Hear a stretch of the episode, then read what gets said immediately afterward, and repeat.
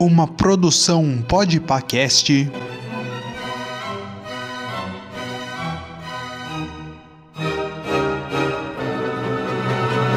Os clássicos do cinema.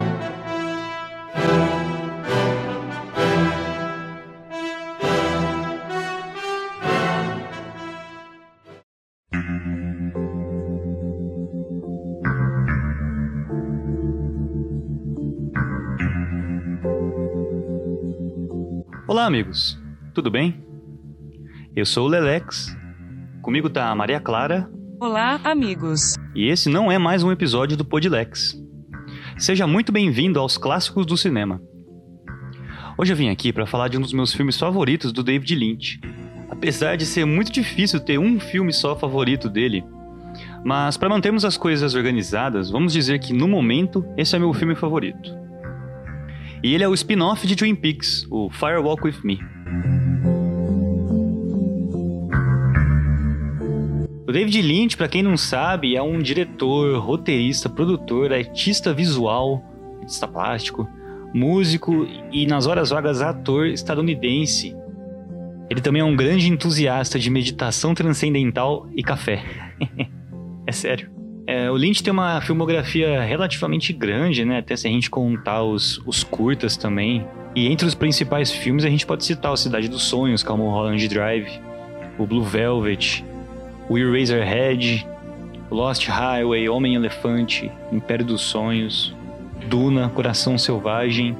Ele é muito conhecido pelo seu estilo surreal de cinema e por abordar muitas vezes uma narrativa onírica, digamos assim, os filmes do David Lynch, eles geralmente têm um aspecto chamado de Lynchiano, que é aquela coisa de que você não consegue explicar, ou que o filme mesmo não tem explicação, mas que no fundo ele tem uma explicação muito sólida e muito coerente.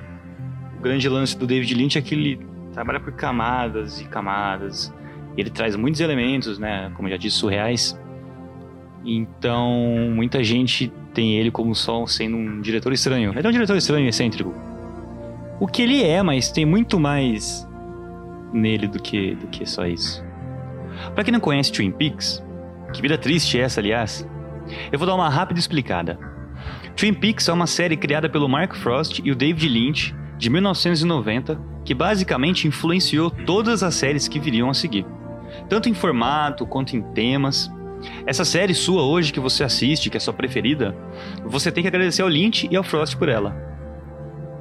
A trama da série se passa na pequena cidade fictícia de Twin Peaks, onde o agente do FBI Dale Cooper, um agente carismático, sorridente e idiosincrático, é enviado para investigar a morte da Laura Palmer, uma aluna do ensino médio.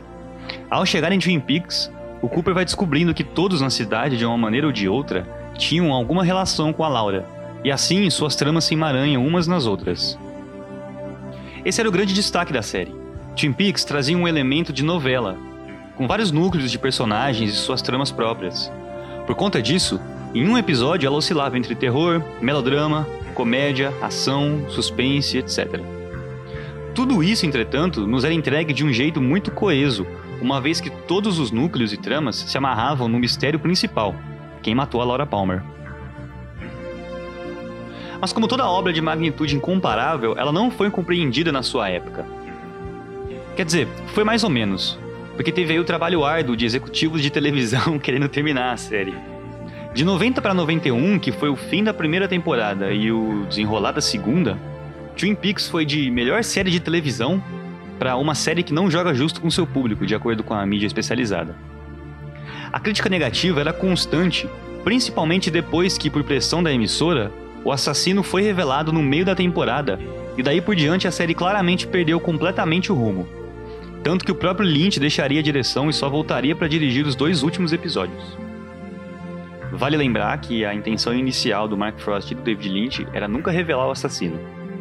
Isso porque, de acordo com eles, o mistério da Laura Palmer, quem matou ela, era a grande força motriz da série, uma vez que todas as tramas estavam amarradas na trama da Laura, como se a Laura fosse o centro de todas essas outras tramas. Então era esse mistério que fazia a série sempre ir para frente, sempre evoluir. Foi uma briga constante do David Lynch e do Mark Frost com os executivos da ABC, que era o canal que transmitia Twin Peaks na época, Porque eles queriam que o assassino fosse revelado em algum momento. Que era, digamos assim, uma forma comum das séries de mistério na época. E os dois teimavam que não, que esse mistério não ia ser resolvido. Com a emissora tendo cancelado a série e o Mark Frost se envolvendo mais com a sua estreia na direção, que era o filme Storyville, o Lynch acabou transformando Firewalk With Me no seu projeto pessoal, por assim dizer. E o que a gente pode esperar de um filme tido como um dos piores filmes de todos os tempos a princípio, mas que com o tempo acabou se tornando um cult classic? Principalmente a partir dos anos 2000, quando vários críticos revisitaram o material e elogiaram muito. Uma coisa muito interessante sobre Firewalk With Me é que é o Lynch se aproximando da personagem pelo qual ele se apaixonou. Eu trago isso não por mera impressão, mas porque o próprio Lynch já disse que se apaixonou pela ideia da Laura e tudo que ela representava várias vezes. Quando Twin Peaks acabou e notícias correram de que haveria um filme da série, todo mundo pensou: ótimo, talvez agora a gente consiga algumas respostas. Porque, claro, o assassino havia sido revelado na metade da segunda temporada, mas tinha ainda muita coisa sobre a Laura, ou mesmo sobre a cidade e os outros personagens que tinha ficado em aberto. E o que o Lynch fez? Ele disse: Não, eu quero voltar. Eu quero mostrar os últimos dias da Laura Palmer. Então, Firewalk With Me é o Lynch por quase duas horas e meia dando voz para uma personagem que nunca pôde falar por si e que acabou por ter sua morte fetichizada por milhões de telespectadores. Afinal, tudo que aprendemos dela na série vem de terceiros, já que o Lynch e o Frost não faziam uso de flashbacks. Desafiando expectativas, né? Como honestamente é uma coisa a se esperar dele. Para nós, o espectador, isso é proposto como um desafio. Aquela atmosfera confortável da cidade de Twin Peaks, com os personagens estranhos, mas super empáticos, o café é bom pra caramba, as tortas, os momentos românticos e patetas, todo aquele cobertor que de certo modo nos protegia da violência e do terror que a série apenas sugeria, aqui no filme é posto como primeiro plano. Óbvio, a gente está acompanhando os últimos dias da Laura Palmer, e se o que a série meramente sugeria já era pesado, ver de perto é bem mais difícil. Essa diferença é muito clara na ausência da figura do agente Cooper. No filme, ele aparece por menos de 30 minutos. Quem nos leva pela história é a própria Laura. A gente encara com ela todas as trevas ao redor. Essa é uma maneira do Lynch dizer pra gente: Twin Peaks não é só sobre entretenimento. Ele trata de um assunto pesado de uma maneira séria, principalmente quando subverte muitas características da série. Não só na primeira parte do filme, onde parece que estamos assistindo uma versão bizarra do primeiro episódio da série, com cenas e personagens espelhados, mas refletidos num espelho sujo, mas também o excessivo exercício de contraste. Onde na série as coisas eram sugeridas, aqui elas são mostradas da maneira mais cruel possível. Onde na série havia um alívio cômico, aqui há uma tensão maior na cena seguinte. O que é belo na série, no filme é distorcido. Entretanto, por mais que ele subverta, Firewalk With Me ele complementa Twin Peaks, a, a série.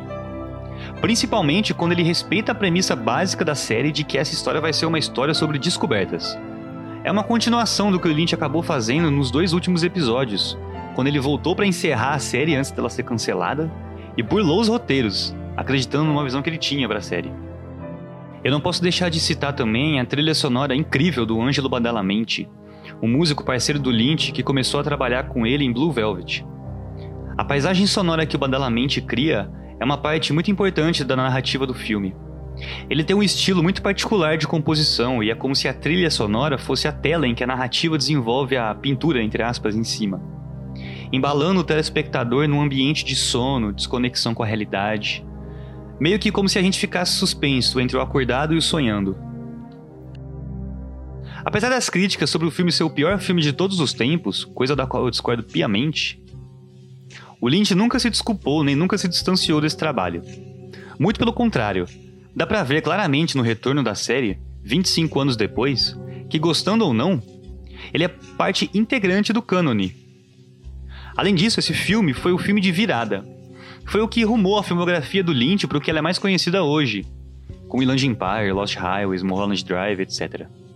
Inclusive tem um aspecto na interpretação da Cheryl Lee, que é a atriz que faz a Laura no filme e na série, que é ela ir de femme fatal a viciada e manipuladora, de rainha do baile a garota deprimida, descendo mais e mais pelos confins do próprio desespero, passando por essa gama gigante de personalidades, o que parece ser um primeiro teste, entre aspas, de um formato de narrativa que o Lynch iria abordar anos mais tarde no Inland Empire, onde a Laura Dern interpreta uma atriz que se perde nas várias personalidades dos papéis que ela interpreta. Então chega, né? Tem motivos de sobra para ir assistir essa lindeza. Obrigado por ter ficado comigo até aqui. Se você quer conhecer o Podlex, segue minha página do Instagram. O arroba é podlex. P-O-D-L-E-X. Procura a gente no Spotify também. E pode me mandar uma DM me contando o que achou do filme. Não esquece de seguir o Instagram dos Clássicos do Cinema também.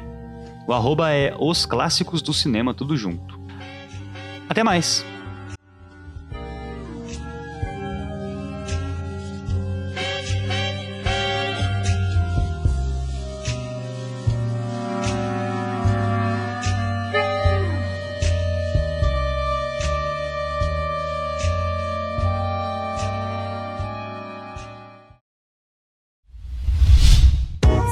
A iniciativa Podcasters Unidos foi criada com a ideia de divulgar podcasts menos conhecidos, aqueles que, apesar de undergrounds, têm muita qualidade tanto em entretenimento quanto em opinião. Por aqui você tem a chance de conhecer novas vozes que movimentam essa rede. Então entre lá no nosso Instagram, o arroba Podcasters Unidos, é só escolher e dar o play.